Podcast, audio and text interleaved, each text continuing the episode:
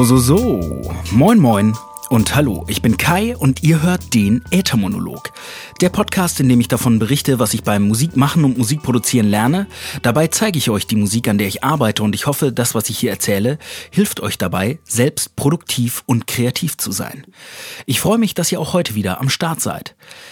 Es gab eine kleine Unregelmäßigkeit bei der Aufnahme dieses Podcasts. Ich habe nämlich heute Morgen schon mal einen Versuch gestartet.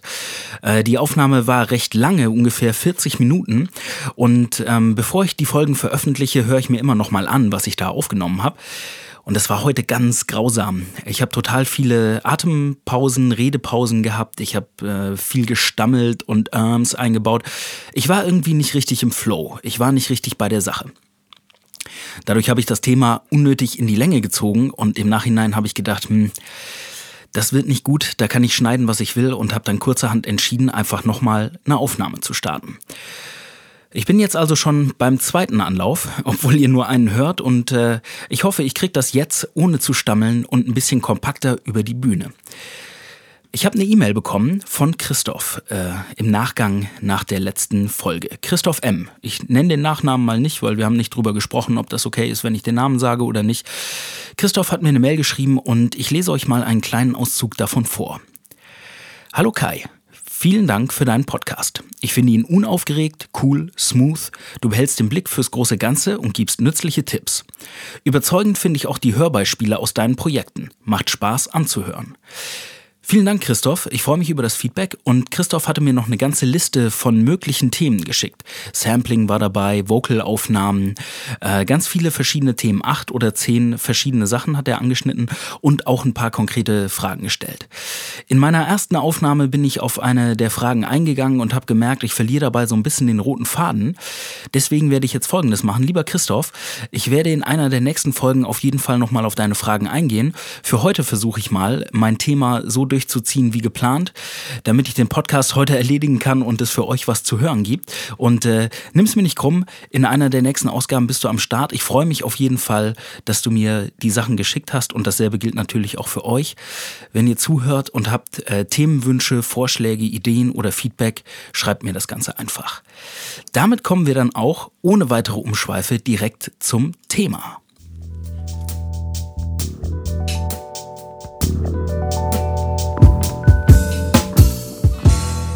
Vom Musikveröffentlichen. Ja. Ich habe in den letzten Jahren schon einiges an Musik veröffentlicht. Das ging los mit den ersten selbstgebrannten CDs, später dann auch gepresste CDs, bis hin zu vor einer Weile einer eigenen Vinylscheibe. Solche Sachen analog zu releasen, kostet immer eine ganze Menge Aufwand und Zeit und ja, Liebe und Motivation. Im Moment veröffentliche ich deswegen lieber einzelne Songs digital. Das ist nicht ganz so viel Arbeit für mich und äh, ich habe das Gefühl, dass ich da schneller Fortschritte mache. Über die Jahre habe ich aber einiges an Erfahrungen gesammelt, sowohl was äh, analoge Pressungen angeht, als auch was digitales Veröffentlichen angeht. Und ich dachte, ich teile heute mal meine Erfahrungen mit euch, was ich dabei so gelernt habe und was ihr vielleicht wissen solltet, wenn ihr beides noch nicht gemacht habt oder nur eins von beiden. Und vielleicht sind die Sachen ja hilfreich für euch, um abzuwägen, ob das eine oder andere für euch mehr oder weniger in Frage kommt. Starten wir also mit dem größeren Thema, nämlich analoge Veröffentlichungen. In meinen Augen gibt es verschiedene Vor- und Nachteile.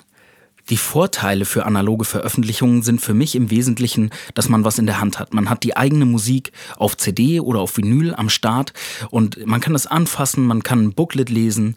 Wenn man Konzerte spielt oder abends in der Kneipe unterwegs ist, hat man was dabei. Wenn man sich mit Leuten unterhält und es kommt zu dem Punkt, wo es heißt, ah, du machst Musik, was machst du denn so? Dann hat man was am Start und kann es den Leuten mitgeben. Andere Vorteile von analogen Veröffentlichungen sind natürlich so die, das Gefälle von Einkaufspreis zu Verkaufspreis. Ab einer gewissen Stückzahl äh, ist es recht günstig, analoge Veröffentlichungen zu machen. Also der Stückpreis für eine CD ist dann so im Bereich von ein bis zwei Euro. Wenn man die dann für fünf bis zehn Euro verkauft, je nachdem wie viele Songs drauf sind, dann hat man natürlich eine relativ große Gewinnspanne. Ja, und beim Thema Vinyl brauche ich gar nicht weiter erwähnen. Der Sound ist natürlich sehr speziell und sehr eigen. Eine CD klingt da eher ganz genauso wie ein digitales Release. Für mich gibt es aber auch ein paar ganz klare Kontrapunkte zum Thema analoger Veröffentlichung. In Kürze sind das einmal die Kosten. Ich weiß nicht, ob ihr euch mal damit beschäftigt habt.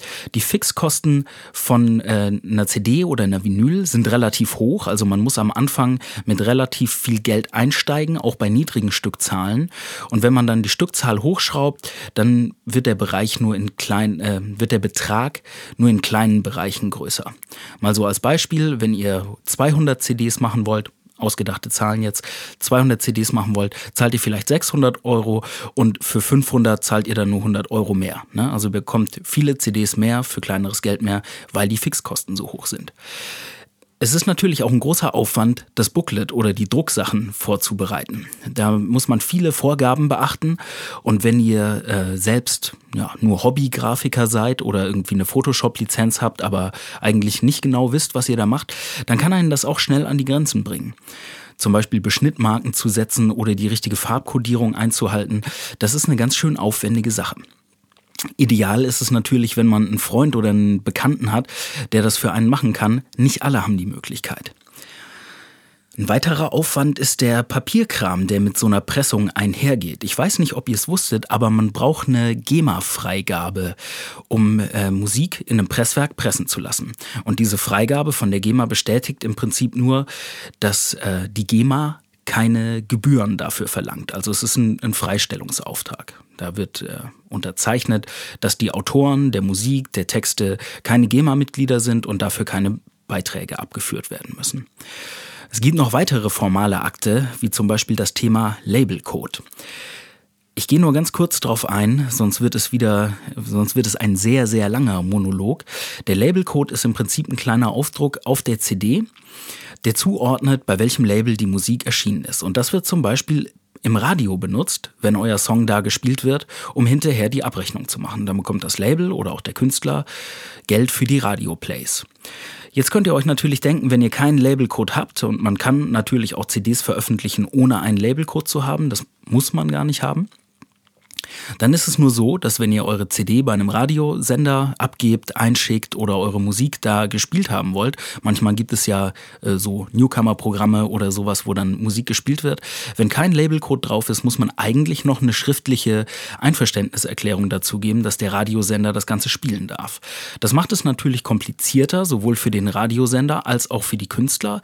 Und deswegen ähm, sollte man sich dessen bewusst sein. Eine CD zu pressen mit allem drum und dran, mit GEMA-Freigabe, Freigabe und äh, Labelcode ist ein größerer Aufwand. Ich kenne mich auf dem Gebiet nicht perfekt aus. Ich weiß nur meine eigenen Erfahrungen aus den letzten Jahren. Deswegen kann es gut sein, dass ich ein paar Sachen nicht richtig verstanden habe oder sie ein bisschen falsch darstelle. Wenn das so ist, dann gebt mir einfach Bescheid. Schreibt mir einen Kommentar, wenn ihr andere Erfahrungen habt oder ich hier gerade mich auf dünnes Eis begeben habe. Äh, dann, dann sagt einfach kurz Bescheid und klärt das auf. Ich glaube, das ist für alle, die zuhören, wichtig. Also nochmal kurz zusammengefasst. Die Kosten sind recht hoch. Man muss sich natürlich über die äh, Drucksachen Gedanken machen. GEMA-Freigabe muss sein fürs Pressen. Labelcode ist optional. Das ist erst schon mal eine ganz schön lange Liste, die man äh, abhaken muss, um die eigene Musik auf ein analoges Release zu bekommen. Dann gibt es natürlich noch einen weiteren Schritt, nämlich wo soll das Ganze hinterher verkauft werden? Habt ihr einen eigenen Webshop auf eurer Internetseite oder müsst ihr sowas auch erst organisieren? Und wenn ja, kostet das vielleicht was oder nicht? Wie könnt ihr die CD vertreiben? Wir sind zum Beispiel oft in CD- und Plattenläden gegangen und hatten unseren Rucksack dabei und haben mit den Besitzern gesprochen, ob wir ein paar CDs dalassen können. In den meisten Fällen ging das problemlos. Manchmal musste man noch so einen Zettel ausfüllen, Kommissionsschein. Und dann lässt man einfach ein paar Exemplare im Laden stehen und guckt nach ein paar Monaten nochmal vorbei, bringt entweder nochmal neue hin oder ähm, holt die ganzen äh, Teile dann wieder ab, wenn es sich als Ladenhüter rausgestellt hat. Wahrscheinlich, so haben wir es in der Vergangenheit immer gemacht, und wenn ich wir sage, meine ich zwei Handbreit, wenn man eine Platte rausbringt, ein Album, irgendwas, dann will man wahrscheinlich auch eine Release-Party machen. Also es braucht ja noch ein amtliches Konzert dazu, bei dem die CD dann verkauft werden kann. Auch das ist viel Arbeit und Organisation. Also so ein analoges Release kann schnell mal zu einem richtigen Mammutprojekt werden. Dessen solltet ihr euch bewusst sein, wenn ihr das Ganze in Angriff nehmt. Es kann nämlich sehr frustrierend sein, wenn man sich nicht darauf eingestellt hat, dass es so lange dauern wird oder so viele Sachen zu erledigen gibt und man dann einfach nicht fertig wird und sich das Ganze immer länger und länger zieht. Sagen wir mal, ihr habt die Entscheidung getroffen, dass ihr gerne äh, eine CD oder eine Vinyl pressen lassen wollt. Dann ist natürlich die Frage, wo macht man das am besten? In unserem Fall haben wir es in der Vergangenheit immer bei lokalen Anbietern gemacht. In einem Fall war es so, dass wir noch in Hessen gewohnt haben und es gab in einer äh, Nachbarstadt von da, wo wir gewohnt hatten, gab es ein Presswerk und äh, wir haben uns mit den Leuten persönlich getroffen und das so abgeklärt. Haben die Daten übergeben, die haben sich dann auch telefonisch gemeldet, wenn was nicht in Ordnung war oder wenn es Fragen gab und äh, wir haben das sozusagen im Laden abgewickelt. In einem anderen Fall, bei der Vinylpressung, lief das so, dass wir über den Engineer, der unser Album gemastert hat, einen Kontakt auftun konnten. Und ähm, er hat für seine größeren Releases, er arbeitet auch manchmal an, an größeren Produktionen. Und ähm, da hatten sie ein Presswerk, mit dem sie zusammenarbeiten. Und der hat für uns einen Kostenvoranschlag eingeholt und hat dann direkt das Master fertig gemacht und das Ganze mit dem Presswerk abgeklärt. Zum Glück gibt es das Internet, denn nicht jeder hat diese Kontakte, äh, direkten Kontakte, um irgendwo über eine Bekanntschaft oder in einem direkten Laden eine Pressung in Auftrag zu geben. Deswegen kann ich euch nur empfehlen, wenn ihr euch für das Thema interessiert, einfach online zu schauen. Es gibt House of Audio, es gibt tausende verschiedene Anbieter im Netz. Die meisten kommen direkt mit so einem Preiskalkulator daher, so dass man äh, sich vorher ausrechnen kann, welche Stückzahl macht am meisten Sinn und wie möchte man das Ganze eigentlich aufbauen. Es gibt dabei auch einen äh, ja, Geheimtipp könnte man sagen, so geheim ist er gar nicht. Wenn man sich zum Beispiel nach Vinylpressung erkundigt im Internet, dann kommt da ganz oft GZ Media bei raus. GZ Media ist ein Presswerk aus Polen, glaube ich, Polen, vielleicht auch Tschechien. Ich weiß es nicht mehr genau. Es ist auf jeden Fall nicht in Deutschland und äh, eher östlich. Und da könnt ihr Vinyls pressen lassen zu relativ fairen Preisen. In Deutschland gab es ja eine Zeit lang nur noch ganz wenige Vinylpresswerke. Im Moment kommt Vinyl ja immer wieder stärker, immer stärker zurück. Also äh, ist es auch da leichter, Angebote zu finden. Aber wenn ihr mal einen Blick drauf werfen wollt, also wenn ihr euch für Vinyl interessiert, GZ Media und ansonsten einfach mal die Suchmaschine eurer Wahl anwerfen, da findet ihr bestimmt was Passendes zum Pressen von CDs. Was gibt es zu beachten, wenn man Sachen analog anfertigt? Ich würde auf jeden Fall die Musteroption nutzen. In den meisten Fällen könnt ihr gegen einen kleinen Aufpreis regeln, dass ihr ein Musterexemplar von der fertigen Pressung zugeschickt bekommt. Das sieht dann schon so gedruckt aus oder so gepresst, wie es am Ende wäre. Und ihr könnt quasi checken, ob der, der Sound, die Reihenfolge, der Titel, äh, ob es noch irgendwelche Tippfehler auf dem Cover gibt. Ihr habt sozusagen nochmal ein Belegexemplar, mit dem ihr prüfen könnt, ob alles in die richtige Richtung geht. Das Investment lohnt sich, weil wer möchte schon am Ende 500 CDs zu Hause im Karton stehen haben und äh, die Liedreihenfolge, die im Booklet steht, ist nicht die Liedreihenfolge, die auf der CD ist. Natürlich könnt ihr die Sachen auch prüfen, indem ihr vorher einfach ganz genau auf die Dateien guckt, auf die Freigabedateien, bevor ihr es rausschickt. Ich empfehle aber auf jeden Fall, die Musteroption zu nutzen und euch ein Muster zuschicken zu lassen. Mein Resümee zu analoger Produktion. Es ist super geil, die eigene Musik auf Tonträgern zu haben und in der Hand halten zu können. Es ist auch super für Promotion und Live-Konzerte. Man sollte nur wissen, dass es teuer ist und echt richtig viel Arbeit. Es braucht Geduld, Geld und einen langen Atem. Jetzt mache ich eine ganz kurze Redepause, in der ich euch ein bisschen Musik zeige. Ich habe in der letzten Woche ähm, etwas Zeit gefunden, Gitarre zu spielen und ich habe einen kleinen Gitarrenloop zusammenbauen können. An dem arbeite ich gerade. Das ist eigentlich auch das Thema, auf das ich heute am meisten Lust habe. Ich möchte den Podcast gerne raushauen, weil es mir wichtig ist, regelmäßig zu veröffentlichen. Das ist so mein Plan und für heute stand an, eine neue Podcast-Folge zu machen. Mein Herz schlägt tatsächlich in die Richtung des Songs und ich bin einfach ja, ich möchte da ran. Ich möchte jetzt äh, den Loop ein bisschen weiter ausarbeiten und vielleicht ein bisschen Text draufschreiben. Der Arbeitstitel ist Freilaufen und ihr hört jetzt ein paar Takte aus dem, ja, aus dem Song, soweit wie er bisher gediehen ist. Viel Spaß!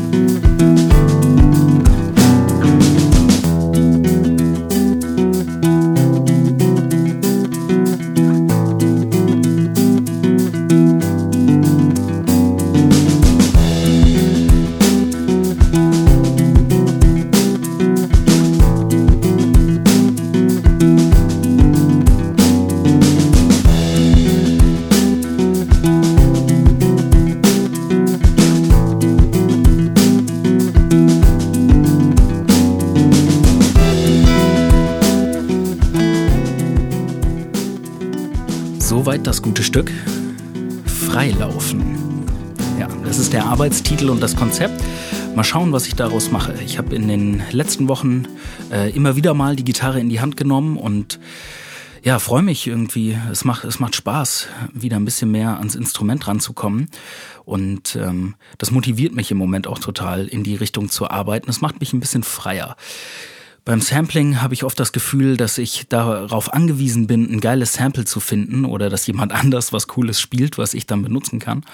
Und äh, mit der Gitarre habe ich die Möglichkeit, selbst zu beeinflussen, in welche Richtung es geht und welche Stimmung. Und äh, ja, da Gitarre nun mal das Instrument ist, was ich am besten spielen kann, macht mir das gerade sehr viel Spaß. Dem Song werde ich mich auf jeden Fall gleich weiter widmen, nur damit ihr es schon mal gehört habt, was da gerade in Ladung ist. Und ja, eben ging es ein bisschen um das Thema analoge Veröffentlichung. CDs pressen, Vinyl pressen, wie viel Arbeit ist das wirklich und worauf sollte man achten? Kommen wir zum Thema digitale Veröffentlichung. Auch hier gibt es natürlich ein Für und Wider. Es gibt ein paar Sachen, die total cool sind an digitalen äh, Veröffentlichungen und ein paar Sachen sind eher schwierig.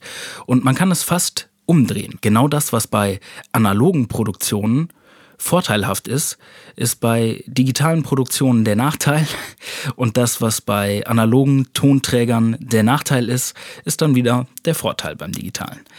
Ich mache es an konkreten Beispielen. Digital zu releasen ist natürlich extrem einfach und günstig. Nehmen wir nochmal das Beispiel vom Cover. Keine Beschnittmarken, keine bestimmten Farbcodes, man braucht auch kein mehrseitiges Booklet. Es ist einfach eine Grafik 500 mal 500 Pixel oder 3000 mal 3000, wie auch immer, je nachdem, ob ihr den Song bei iTunes veröffentlichen wollt oder nicht. Ein quadratisches Bild, ein bisschen Text drauf, Bandname, Songtitel und fertig. Die Songs sind einfach hochzuladen, es kommen keine Versandkosten und äh, ein Album digital zu veröffentlichen ist wesentlich günstiger, als ein Album pressen zu lassen. Das Kontra ist natürlich klar, man hat nichts in der Hand. Ich habe eben gesagt, wie gut ich das finde, dass man bei analogen Releases wirklich was zum Anfassen hat und was, was man Leuten mitgeben kann. Genau das ist bei digitalen Veröffentlichungen das Problem. Man hat es eben nicht in der Hosentasche und kann es einfach mal jemandem zum Anhören mitgeben oder auf der Straße oder nach einem Konzert verkaufen. Man muss dann immer sagen, ja, geht auf unsere Webseite oder folgt uns bei Facebook und dann klickt euch das zusammen. Das ist natürlich schon ein erheblicher Nachteil. Trotzdem würde ich hier gerne auch darauf eingehen, wie funktioniert das Ganze? Wie veröffentlicht man denn seine Musik eigentlich digital? Und in der Vergangenheit habe ich einen Anbieter benutzt, der nennt sich TuneCore. Und äh, ich sage direkt vorweg, mittlerweile benutze ich einen anderen. Also äh, bei TuneCore ist das Ding, man bezahlt einmal im Jahr für jedes Release, das man hat. Über den Daumen gepeilt 50 Dollar. Man bekommt dafür 100% der Verkaufserlöse raus. Und bei mir war es so, dass es sich in den ersten zwei Jahren noch gelohnt hat. Als die Alben noch etwas neuer waren, wurden, wurden die verkauft. Ne? Die Zwei- und Brett-Alben wurden gekauft. Und wir haben jedes Jahr so viel Geld über TuneCore eingenommen, dass wir ohne Probleme die äh, Erneuerungsgebühr für das nächste Jahr wieder zahlen können. Mittlerweile finde ich das ein bisschen frustrierend, dass die Herrschaften mich jedes Jahr wieder neu zur Kasse äh, beten. Und deswegen habe ich mich umgeschaut, ob es alternative Lösungen gibt. Und ich habe iMusician Digital gefunden. Ist eine Firma aus der Schweiz und bei denen läuft das Ganze so, ihr könnt eure Alben oder auch Singles da hochladen. Ihr bezahlt einmal einen festen Betrag bei einer Single, das heißt bis drei Songs maximal, zahlt man 20 Euro. Und für ein Album zahlt man 50 Euro. Ein einziges Mal, dafür bekommt ihr den Rest eures Lebens 80 Prozent der Erlöse raus. Es gibt auch äh, eine Pricing-Variante, in der ihr 100 Prozent der Erlöse rausbekommt. Die ist dann allerdings ein bisschen teurer. Also das Ganze ist sehr kostengünstig. Es dauert ungefähr 14 Tage vom Hochladen des Releases, bis es dann erscheint. Also auch da müsst ihr ein bisschen Zeit einplanen, wenn ihr wollt, dass der Song sofort live äh, ist und sofort verfügbar in allen Stores, dann äh, kostet das wieder mal ein bisschen was extra, wie das so ist, ne? wie bei, äh, bei der Post oder bei DHL, wenn man die Expressversand-Version äh, wählt. Und was iMusician dann macht, für uns, für die Künstler ist, äh, wir laden die Sachen hoch und äh, bezahlen dieses kleine Schmerzensgeld einmal am Eintritt. Und sie sorgen dafür, dass die Songs in alle Online-Shops verteilt werden. Alles, was es so gibt. Spotify, Google Play, iTunes und äh, was es alles noch im Netz gibt. Ich weiß gar nicht, wie sie alle heißen, aber irgendwie hier dieses Beats Radio ist mit dabei und äh, Napster und Schieß mich tot. Irgendwie über 200 Läden haben sie in ihrem Katalog. Das ist eine gute Möglichkeit, wenn man an die offiziellen Kanäle ran will, weil als äh, Privatkünstler oder als Künstler ohne Label ist es ansonsten unmöglich, die Musik auf iTunes oder auf Spotify zu bekommen. Da braucht man ein solches Label oder ein Dritthändler als Zwischenhändler, der dafür sorgt, dass die Musik dort verfügbar ist. Wenn euch das ein bisschen suspekt ist oder ihr sagt, nee, das ist mir alles zu verbindlich und da habe ich keine Lust drauf, es gibt auch noch eine andere geile Variante, nämlich Bandcamp. Haben wir auch mit zwei Handbreit benutzt. Ähm, bei Bandcamp könnt ihr eure Songs oder eure Alben hochladen. Ihr könnt einen Verkaufspreis festlegen. Es gibt auch die Möglichkeit, dass ihr, äh, das kann man glaube ich einfach irgendwo wahlweise aktivieren, dass Leute auch eure Musik kaufen können und bezahlen, was sie möchten. Also ein Euro pro Song oder halt einfach ein Euro für ein Album. Ne? Im Wesentlichen ist es dann wie ein Gratis-Download, aber die Leute können euch noch ein kleines Trinkgeld geben. Und eine andere geile Funktion bei Bandcamp ist, dass ihr Coupon-Codes bekommt.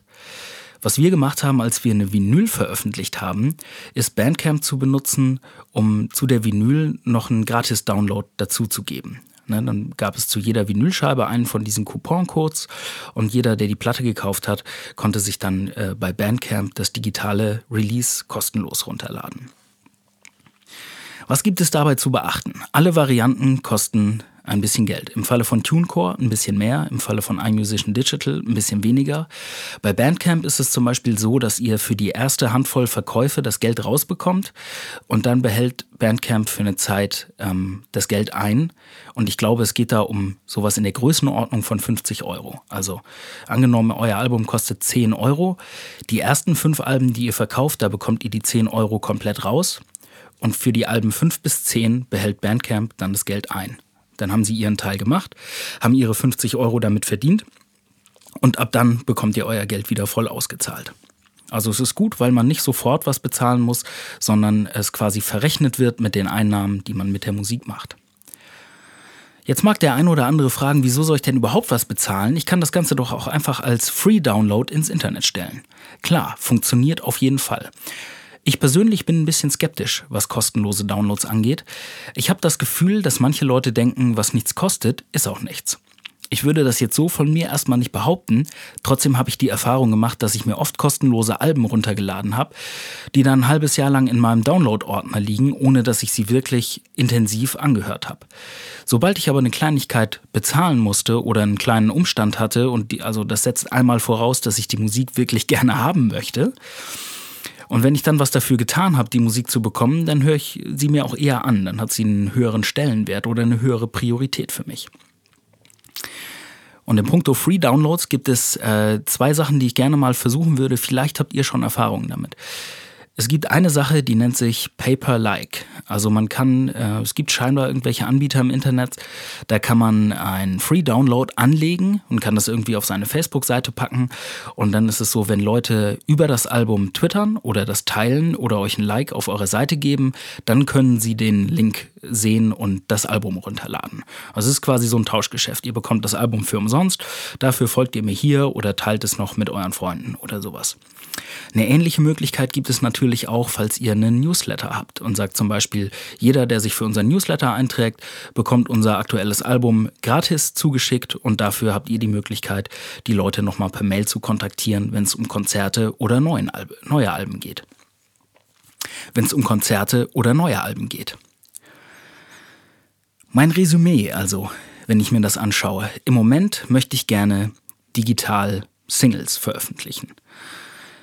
Ich habe selbst keinen großen Fundus aus Songs. Ich bin gerade in einer Phase, wo ich Songs schreibe und nicht auf eine Historie von 20 Liedern zurückblicke. Deswegen ist es für mich gut und praktisch, einzelne Songs zu veröffentlichen. So habe ich die Kontinuität, dass immer wieder mal was Neues von mir rauskommt und ich meine Fanbase vergrößern kann. Wenn ihr an dem Punkt seid, wo ihr sagt, okay, ich habe eine Band, wir haben jetzt irgendwie 15 Songs, wir wollen ins Studio und eigentlich fehlt nur noch dieser Produktionsschritt, dann sage ich ganz klar, go for it, macht das. Ihr wisst äh, um die Aufwendigkeit oder um die Kosten, aber wenn ihr die Songs da habt und die sind noch nicht veröffentlicht oder ihr wollt sie nochmal neu aufnehmen und blickt da auf einen großen Korpus zurück, dann spricht auf jeden Fall nichts dagegen, das genau so zu machen.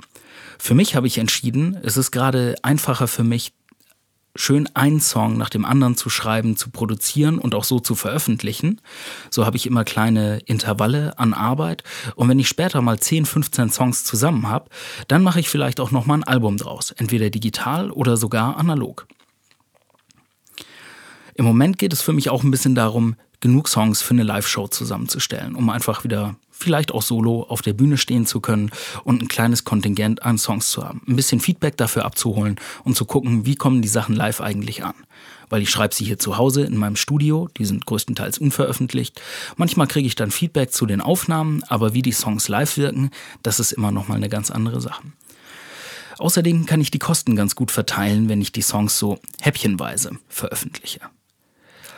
Soweit meine Einschätzung zum Thema analoge und digitale Releases. Ich hoffe, es hat euch gefallen. Die Links zur Sendung, die Links, die ich erwähnt habe, findet ihr wie immer in der Beschreibung. Wie seht ihr das Ganze? Seid ihr ein Freund von analogen Releases oder steht ihr eher auf Digitales? An welcher Stelle befindet ihr euch gerade? Habt ihr Songs, die ihr aufnehmen und veröffentlichen wollt? Und wenn ja, werden es einzelne Songs oder wird es ein ganzes Album? Das würde mich interessieren, also schreibt mir einen Kommentar oder eine Nachricht bei Facebook oder auf äthermonolog.de. Ich freue mich natürlich auch, wenn ihr meine Musik unterstützen wollt. Dann könnt ihr bei Spotify den Kram hören, ihr könnt bei iTunes oder Google Play einen Song kaufen, ihr könnt es natürlich auch kostenlos bei Soundcloud anhören und ihr findet mich unter dem Künstlernamen Klartexter oder dem Bandnamen Zwohandbreit. Ich habe vor kurzem auch einen kleinen Spendenbutton auf äthermonolog.de eingebaut. Also wenn ihr auf der Webseite vorbei surft und habt Lust, mir was in die Kaffeekasse zu werfen, das Ganze hilft mir dabei, den Podcast kostenlos und werbefrei anzubieten. Und ja, ich freue mich, wenn ihr auf die Gelegenheit zurückkommt. Ja, das war's für heute. Ich sage vielen Dank fürs Zuhören. Habt einen schönen Tag und einen guten Start in die Woche. Und am wichtigsten, seid kreativ. Reingehauen. Peace.